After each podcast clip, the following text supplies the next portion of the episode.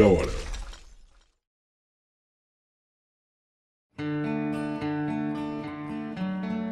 Bom dia, boa tarde, boa noite. Para você que está me ouvindo agora, meu nome é Vitor Augusto, professor de Geografia e Atualidades, e nos próximos 30 minutos eu te garanto que você irá entender muito mais sobre o quão fantasiosa é a nossa concepção sobre toda a situação ao entorno do budismo, Dalai Lama e o Tibete. E se você leu a descrição do episódio de hoje, pode estar se perguntando: o Tibete é realmente aquele lugar idílico fantasiado por Hollywood e por muitos de nós ao longo da vida? O Dalai Lama é uma figura sacra e por isso perfeita? E o budismo não tem as suas incongruências, bem como qualquer outra religião? Bom, hoje nós vamos repercutir aqui uma das notícias vinculadas a atualidades que mais chocou a sociedade, que é sobre o vídeo do Dalai Lama que aparece perguntando ao menino se ele quer chupar sua língua. Enfim, primeiro, se você observar bem, eu disse que chocou a sociedade e eu não coloquei isso no roteiro à toa. Isso significa que pegou a sociedade de surpresa, já que 99,9% dos brasileiros tinham uma visão sacralizada do Dalai Lama, bem como de diversas outras personalidades históricas, tá? como Mahatma Gandhi. E por isso eu resolvi criar o roteiro do podcast de hoje. Primeiro, e rapidamente, tá? Porque não é o meu objetivo aqui entrar para a esfera religiosa, até porque eu não tenho competência para tal. Eu tenho que chamar um budista e um teólogo para discutir sobre isso. Mas a questão é: o que é ou quem é o Dalai Lama? Tá? De acordo com a religião, ele reencarnou 13 vezes desde 1391 e esse Dalai Lama atual, que é o Tenzin Gyatso, é o 14º Dalai Lama e seria também a 74ª manifestação de Buda iluminado da compaixão. Enfim, de acordo com a sua biografia oficial, sua descoberta aconteceu quando ele tinha dois anos de idade. O vídeo em questão, e que obviamente gerou muita polêmica, foi gravado lá na cidade de Dharamsala, na Índia, onde fica o templo que o Dalai Lama vive, e mostra ele dando um selinho na boca do menino que tinha ido cumprimentá-lo. O menino pergunta se pode abraçar o líder religioso, que aponta sua bochecha e diz primeiro aqui. O garoto dá um beijo no rosto do, do Dalai Lama, depois ele dá um abraço, e em seguida o Dalai Lama aponta para os próprios lábios e diz que aqui também, e então dá um beijo na boca da criança enquanto segura sua mão. E como eu disse, a gente se choca porque no fundo do fundo, ele foi blindado a vida toda para quem não acompanha o lado de lá do meridiano de Greenwich. Entenda que o lado de lá do meridiano de Greenwich seria o lado de lá da Europa, vamos colocar assim, tá bom? Então, a gente realmente é muito blindado em relação a todas as informações que a gente recebe do outro lado do planeta. Muita gente não viu e passou batido mesmo em 2019, quando o Dalai Lama afirmou em uma entrevista para a BBC que se uma mulher fosse sucedê-lo, ela deveria ser mais atraente. Enfim, é, é, isso é tudo muito maluco porque a gente tem que desacralizar essas personagens. É muito doido isso, porque muita gente, por exemplo, não faz ideia de grupos extremistas budistas, ultranacionalistas, por exemplo, como o Bodo Bala Sena do Sri Lanka, ou então o 969 do Myanmar, tá? da antiga Birmânia, né? E lá no 969, por exemplo, tem o Ashin Wiratu, que é o monge líder desse grupo, que descreve mesquitas como bases inimigas e se refere a muçulmanos como cães loucos. Ele também acusa os adeptos do islamismo de roubar e estuprar mulheres birmanesas de Myanmar, né? E se reproduzirem muito rápido. É esse o nível dos extremistas budistas desses dois países que eu citei, do Sri Lanka e de Myanmar, mas que existem também em diversos outros países por motivos óbvios. Tá? O extremismo religioso não é uma jabuticaba cristã e muçulmana, definitivamente não. E aqui eu vou abrir um parêntese importante que tem tudo a ver com o episódio de hoje. Em 2018, o Dalai Lama sugeriu que a Europa deveria ser mantida para os europeus ao falar sobre o aumento do nível de refugiados africanos entrando no continente. E eu vou abrir aspas para esse vacilão aí, tá? Toda a Europa irá eventualmente se tornar um país muçulmano? Impossível. Ou um país africano? Também impossível. Comentou, acrescentando que é melhor manter a Europa para os europeus. em outro comentário, avaliou que os migrantes devem retornar à sua própria terra com apenas um número limitado autorizado a permanecer no continente europeu. Enfim, eu acho que eu provei meu ponto aqui que a gente conhece muito bem o extremismo islâmico com grupos terroristas famosos como Boko Haram, o ISIS, Al-Qaeda.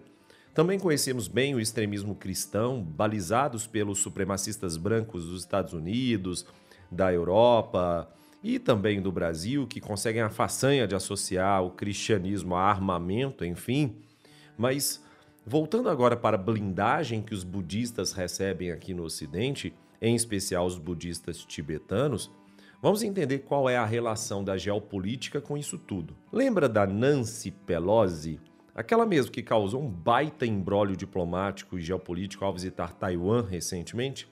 Durante os protestos lá atrás do ano de 2008, no contexto das Olimpíadas de Beijing, as Olimpíadas da China, né, lá em Pequim, ela já era líder da Câmara dos Estados Unidos e pediu à comunidade internacional que condenasse as ações de Pequim em nome dos direitos humanos.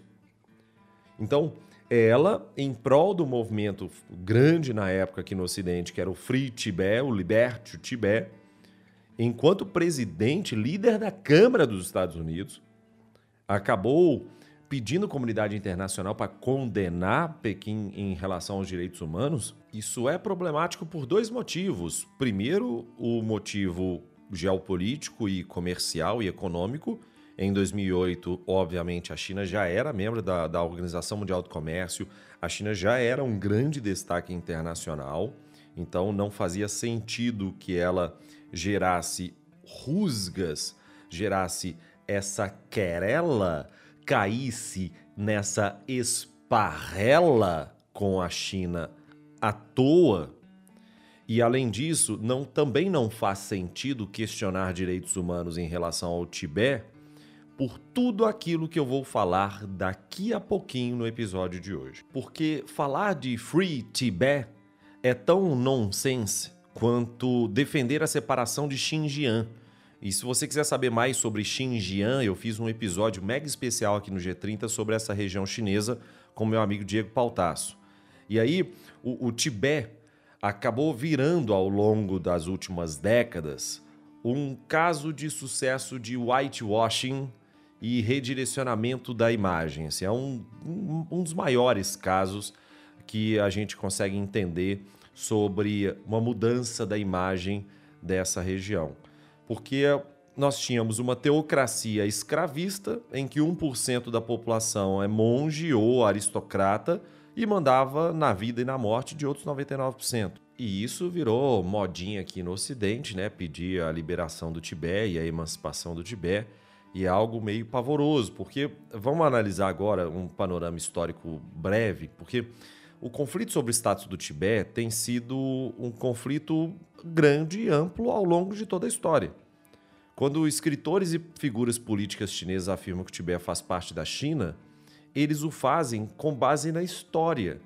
E por isso que não tem como a gente flexibilizar nossa fala, igual eu ouvi recentemente num episódio do excelente podcast O Assunto, né, atualmente com a Natuza Neri, uh, porque no começo do episódio o jornalista convidado disse que o Tibete, aí olha só o detalhe, olha o detalhe do jornalista, de certa forma pertence à China ignorando que a região do Tibete foi incorporada à China mais de 700 anos atrás e de forma pacífica, inclusive.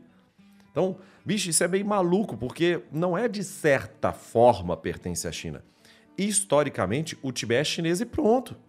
Não tem discussão, ou melhor, não deveria ter discussão sobre isso em relação à autonomia chinesa sobre a região do Tibete e a soberania chinesa sobre a região do Tibete.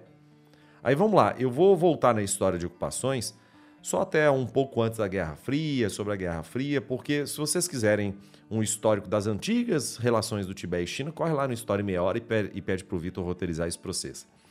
Porque eu vou pegar aqui majoritariamente o século XX, porque aqui a gente tem uma capacidade grande de analisar o quão estratégico é a região do Tibete para a geopolítica, que é o nosso foco de hoje. E se eu voltar antes da Guerra Fria, eu já chego no século de humilhação. Tá? O que, que, que inclusive é muito legal fazer um bate-bola com a história sobre isso. Só vou dar uma explicação sobre o que, que foi o século de humilhação para a China e a gente entra na Guerra Fria e entende a treta do Dalai Lama.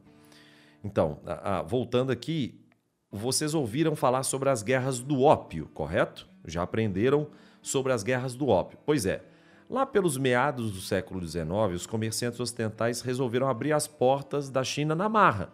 Eles usaram a força e força bruta, muita é força pra caramba, e marcaram uma era de considerada como uma era de humilhações, uma era de vergonha para a China. Foi um período muito difícil que ficou conhecido como século da humilhação. A China teve que ceder Hong Kong para o Reino Unido, territórios da região nordeste da Manchúria para o Japão. Além disso, diversos países ocidentais ganharam uma série de privilégios legais e comerciais. E, é claro que não para por aí, depois da guerra foi a vez da União Soviética tentar ganhar influência nas fronteiras com a China. Eles queriam as regiões lá da Manchúria e, e também Xinjiang, né, que é uma loucura. Ao longo dos séculos, nós tivemos mongóis, indianos e ingleses tentando pegar o Tibete. Já entre o final da Segunda Guerra Mundial, em 1945, e a fundação da República Popular da China, em 1949, os Estados Unidos deram continuidade às campanhas financiadas pela Inglaterra visando a separação do Tibete da China. E aí a gente começa a desenhar a questão do Dalai Lama. Olha só, veja bem. Porque acabou a Segunda Guerra Mundial, aquela participação intensa que a Inglaterra, que o Reino Unido tinha ali dentro, foi continuada pelos Estados Unidos.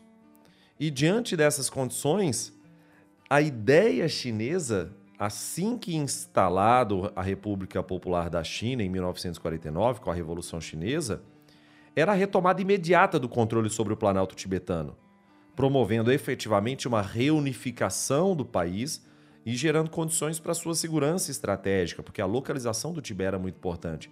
E, portanto, o Tibete era uma região vista pela China como fundamental no sentido geopolítico, histórico, demográfico e de geodiversidade, principalmente no tocante à questão hídrica. E, evidentemente, a China deveria bater de frente com potências que sempre orbitaram o Tibete com olhos de urubu. E em 1951, dois anos depois da Revolução Chinesa, encerra-se o processo de libertação do Tibete. E aí sim nós temos reformas democráticas visando distribuição de terras entre a classe camponesa, nós tivemos a libertação das mulheres, a separação do Estado e da religião foi iniciada, mas é claro que tudo teve conflito. Porque entre 1956, cinco anos depois que o Tibete já tinha sido libertado pela China daquela teocracia escravista que dominava aquela região, então cinco anos depois de 1951, lá em 1956, alguns grupos separatistas armados treinados pela CIA começaram os conflitos com os chineses. E aí sim começaram a promover ataques a tropas do governo chinês, a prédios públicos, até que isso terminou em 1959, porque a tentativa de restauração daquela teocracia escravista do passado se encerrou com o governo chinês conseguindo manter a sua soberania sobre esse território. E aí o Dalai Lama foi se exilar na Índia. E aí só para entender o porquê que eu estou usando a palavra libertação e porquê que muitos textos, muitos autores usam a palavra libertação, depois que a China assumiu novamente a sua soberania sobre o território tibetano, dos 301 delegados que formaram a primeira Assembleia Regional do Tibete em 1965, 226 eram tibetanos, sendo que a maioria desses tibetanos eram servos e escravos emancipados que foram emancipados em função dessa libertação que a China promoveu contra a teocracia que dominava aquela região. E sobre a treta entre China e Dalai Lama, a República Popular da China, né, que é a China como nós conhecemos hoje, acusou Dalai Lama de duplicidade porque, na visão chinesa, essa relutância do Dalai Lama em reconhecer que o Tibete é parte integrante da China há séculos faz com que seja uma pessoa não grata e principalmente uma pessoa muito perigosa para estar ali naquela região. E aí, lembrando que o Dalai Lama fugiu em 1959 para a Índia quando ele tinha apenas 25 anos. E, inclusive, nesse momento, ele encontrou com o primeiro-ministro Nehru, o famoso Nehru, sabe, que foi um dos grandes artífices da, da independência indiana, junto do Mahatma Gandhi em relação ao Reino Unido. O Nehru foi o primeiro primeiro-ministro da Índia e uh, foi primeiro-ministro entre 47 e 64. Só um detalhe curioso aqui, abrindo uma aspas interessante, uma curiosidade. A sua filha, que era Indira Gandhi, e o seu neto, que era o Rajiv Gandhi, tá? tanto a filha do Nehru quanto o neto do Nehru, eles também foram primeiros ministros da Índia. E uma curiosidade é que, apesar da filha dele chamar Indira Gandhi, não tinha nenhum parentesco com Mahatma Gandhi. Ela pegou esse sobrenome do marido, que tinha adicionado o nome Gandhi só por motivos políticos mesmo. E aí a Indira, ao invés de usar o sobrenome do pai e se transformar na primeira-ministra Indira Nehru, preferiu usar o sobrenome do marido e virar a primeira-ministra Indira Gandhi. Mas voltando aqui para o Tibete, a partir de 1959, portanto, a gente tem um domínio chinês finalmente retomando para a região, pondo fim, como eu disse, à teocracia existente, uma teocracia escravista, imagina a ideia de que as mulheres não podiam ir na escola nem à universidade. E aí abriu-se, a partir de 1959, com a entrada chinesa, o caminho para uma construção de uma sociedade baseada, sim, em princípios socialistas, e o melhor, longe da interferência de potências imperialistas. E aqui, portanto, a gente tem algo muito importante. A partir de 59, a gente sabe que o Tibete foi reintegrado de forma plena à soberania chinesa. E mesmo para o mais ferrenho liberal, é inegável o desenvolvimento humano, social e econômico para a região, e por isso não dá para deixarmos de mencionar as evoluções socioeconômicas. Em 1959, o PIB da região autônoma do Tibete, do Tibete era de 174 milhões de yuans. Em 2020, ele alcançou 190 bilhões. Saiu de 174 milhões para 190 bilhões. Adicionou bastante zero à direita, né, Champs? Em 2020, seu crescimento econômico foi de 7,8%. O crescimento econômico do Tibete. Esse desempenho econômico é traduzido sim na melhoria da condição de vida para o povo tibetano. Em 1951, 95% da população tibetana era analfabeta. Em 2015, 99% da população entre 15 e 60 anos estava alfabetizada. Além disso, nós tivemos grande ampliação da infraestrutura com construção de linha de transporte, como por exemplo a ferrovia Qinghai-Tibet, ah, uma ampliação também das rodovias, uma constituição de infraestrutura que propiciou o desenvolvimento econômico dessa região. E um outro dado também que é muito interessante, muito importante para a gente avaliar o progresso, o desenvolvimento de uma determinada nação, seria a participação da agricultura na economia. Em 1959, a agricultura era responsável por 70% da atividade econômica do Tibete. Em 2020, isso caiu para 7%. Isso indica um avanço muito significativo da economia e também da sociedade tibetana. A expectativa, por exemplo, a expectativa de vida de um tibetano era de 35 anos e meio em 1951 e em 2019 alcançou 71 anos. E aí eu podia ficar também colocando mais mil dados, mortalidade infantil, mortalidade materna e blau, mas enfim, a questão aqui é, nós observamos um progresso assustadoramente grande do Tibete em relação à questão social e econômica. Até 1959, quando o Dalai Lama deixou de governar o Tibete, a maior parte das terras aráveis do país ainda era organizada em propriedades senhoriais trabalhadas por servos. Essas propriedades pertenciam basicamente a dois grupos sociais. A gente tinha os ricos proprietários de terras seculares e a aristocracia lamaica, né? Dos lamas, então dos monges e da, da, da alta aristocracia budista. Mesmo um escritor, se a gente pegar um escritor que é muito simpático à ideia da teocracia, simpático à ideia da velha ordem, admite que grande parte das propriedades pertencia aos monastérios e que essa riqueza, claro, foi acumulada por meio da participação direta no comércio, nos negócios e no empréstimo de dinheiro.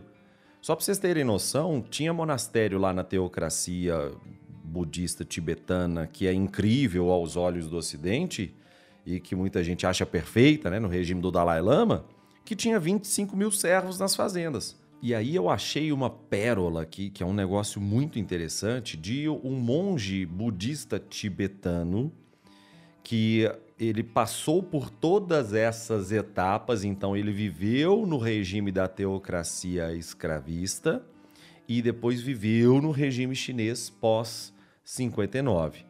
E aí é curioso, assim, quando eu falo pós 59, pós Dalai Lama, tá?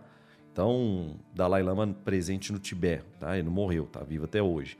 Então, a, a, ele comparou a emancipação dos servos no Tibete com a abolição da escravidão nos Estados Unidos em 1862. Então, dizendo que os dois têm significado semelhante. Ele ainda falou que ambos são marcos na história dos direitos humanos. Servos e escravos representavam cerca de 95% da população do Tibete antes de 1959. E de acordo com o próprio monge budista, eles não possuíam meios de produção ou liberdade pessoal e sem mencionar outros direitos humanos básicos, tá? E só para alguém aqui não me taxar e não me acusar, porque agora é a moda da internet, né? apontar o dedo e falar que você está sendo uh, ideológico demais uh, uh, e buscando apenas fontes de pessoas que os liberais não gostam, por exemplo, como Elias Jabor, Diego Pautasso, a Isis Paris Maia, enfim, vamos pegar outras fontes também. E vamos pegar outras fontes de outros tempos, tá? Além de pegar fontes atuais, como os três brilhantes que eu já citei aqui, o Elias, o Diego e a Isis, vamos, vamos pegar fontes mais antigas também. Teve um jornalista militar britânico, o Edmund Candler, que visitou Lhasa, lá no Tibete, né? em 1904. Ele estava registrando uma força expedicionária britânica lançada no ano anterior da Índia para garantir que o Tibete não se aliasse à Rússia czarista contra a Grã-Bretanha. Como eu disse já no podcast de hoje, o Tibete sempre foi alvo de um cabo de guerra, até pela sua localização extremamente estratégica e também pela, pela sua geodiversidade. Eu, eu faço questão de repetir isso, pois é muito importante. Então, a, a, esse Edmund Candler estava registrando essa força expedicionária britânica. Inclusive, chegaram lá e tocaram o terror. Tem até um relato de um tenente que estava nessa força expedicionária e que, em um episódio de uma batalha, ele falou que ficou tão cansado da matança que parou de atirar. Era bala contra espada. Em menos de cinco minutos de, alguma, de uma, uma das diversas batalhas lá no Tibete contra os tibetanos, desse episódio específico que eu estou falando, em menos de cinco minutos foram 700 tibetanos mortos ou feridos, enquanto os britânicos não, não sofreram nenhuma baixa no sentido de morte. Porque quando a gente fala baixa também entra ferido, né? Mas baixa no sentido de morte. E aí, esse Edmund Candler registrou os detalhes da antiga sociedade tibetana no seu livro, que é A Revelação de Lhasa, e ele colocou o seguinte: vou abrir aspas para ele. Atualmente, as pessoas são medievais não apenas em seu sistema de governo e sua religião, sua inquisição, sua feitiçaria, suas encarnações, suas provações de fogo e óleo fervente. Um sistema que assegurava que os estratos religiosos superiores e os mosteiros fossem juntos os detentores do poder político, bem como os maiores proprietários de servos, possuindo todos os tipos de privilégios políticos e econômicos e manipulando material e vida cultural do povo tibetano para o seu próprio benefício. O país é governado pelo sistema feudal. Mon os monges são os senhores, os camponeses são seus servos. Lamas poderosos, ou monges poderosos, para facilitar, controlavam tudo no Tibete.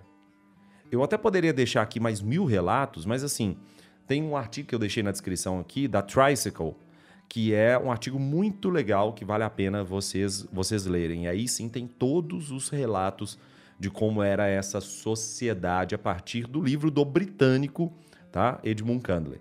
Além disso, nós tivemos o Charles Bell também, que viveu em Lhasa como representante comercial britânico na década de 20, 20 anos depois, que escreveu um, um outro livro, que é o Retrato de um Dalai Lama, e aí mostrou o Dalai Lama anterior a esse Dalai Lama atual, né? E ele relata em seu livro que como o Dalai Lama detinha poder absoluto sobre esta vida e a, e a, vida de todos os servos e os coagia com esse poder.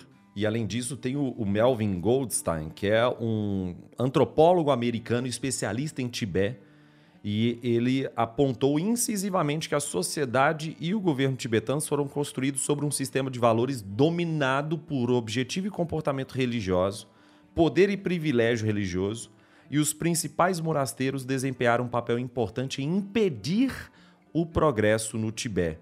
A religião e os mosteiros foram os pesados grilhões ao progresso social do Tibete. E aí você me pergunta, ô Vitinho, por que, que o Tibete é tão importante para a China?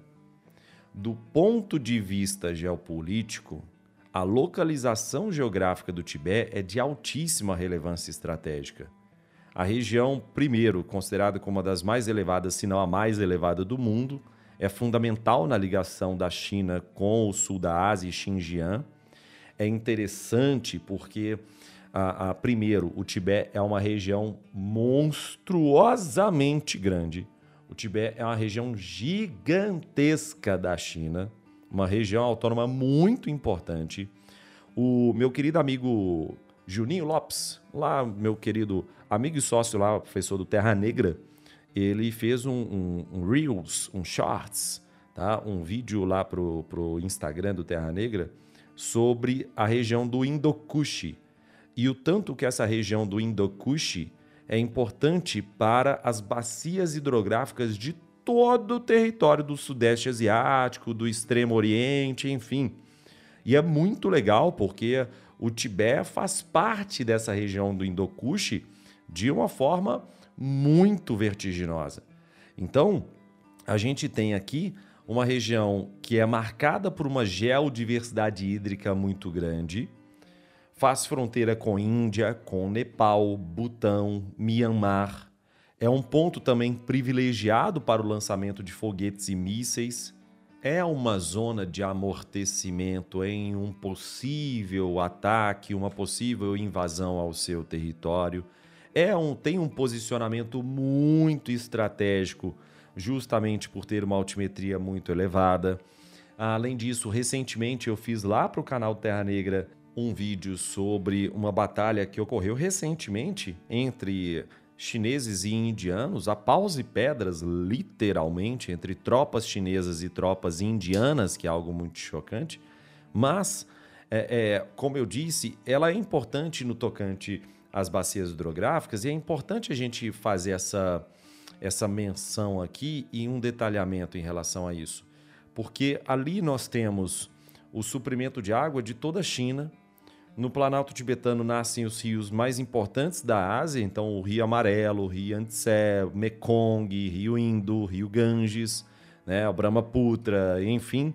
E o Tibete acaba sendo, portanto, uma região geoestratégica extremamente importante. O Tibete é importante até para a Marvel, cara pálida. Até porque eu comentei com vocês no episódio sobre o K-pop, e o, aqui do G30, o K-pop é melhor que o MPB.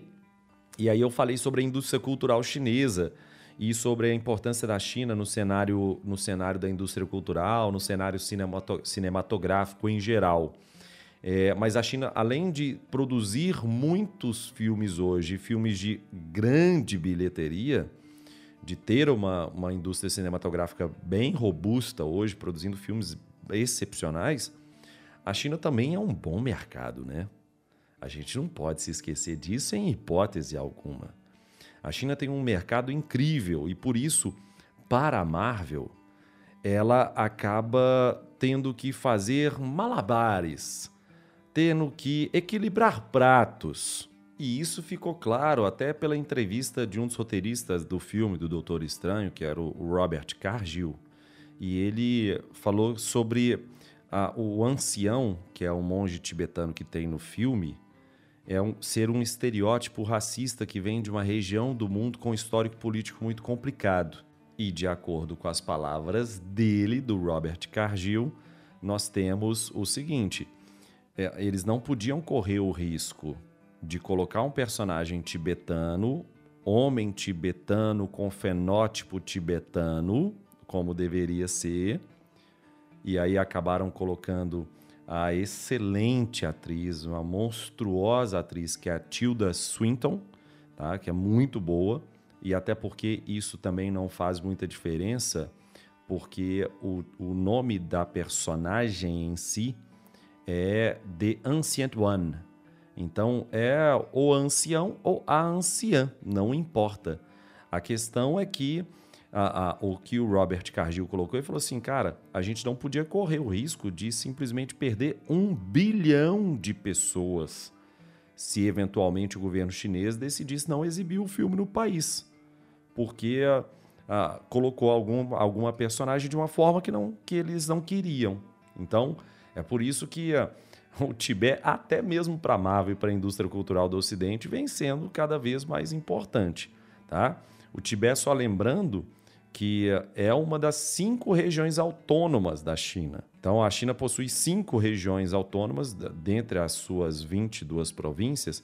As cinco regiões autônomas são Xinjiang, que eu já fiz um episódio aqui no Geografia em Meia Hora, o Tibete, que agora eu estou encerrando esse episódio aqui no Geografia em Meia Hora, e faltam só três regiões autônomas chinesas para eu fazer o, um podcast aqui para a gente encerrar com isso. Além disso, a China tem mais quatro municípios, duas regiões administrativas especiais, que é Hong Kong e Macau, e também a, a Beijing quanto a sua capital, tá bom? E é claro que existem problemas administrativos e políticos na China em relação às suas diversas regiões, inclusive no Tibete. A China, bem como nenhum país, não é um paraíso ou um mar de rosas. Mas a minha defesa no podcast de hoje é para que a gente passe a ter também uma outra lupa. Pois, ao analisar a geopolítica, você não pode, em hipótese alguma, olhar apenas sob o prisma do Ocidente e da mídia ocidental. Por mais conspiracionista que algumas pessoas acreditem que isso seja, ah, vamos lutar contra a mídia ocidental. Mas, entenda, a Observe o mundo por diversas lupas.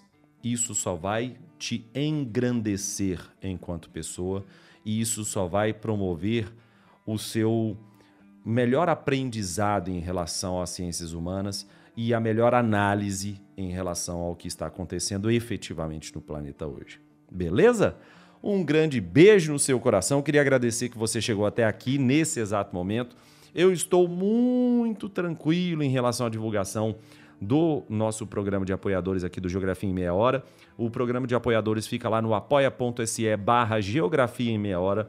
E se você puder e quiser nos ajudar, vai ser muito importante para a continuidade desse projeto. Obrigado do fundo do coração, principalmente a você que acompanhou até o final esse episódio. Até a próxima semana e tchau, tchau.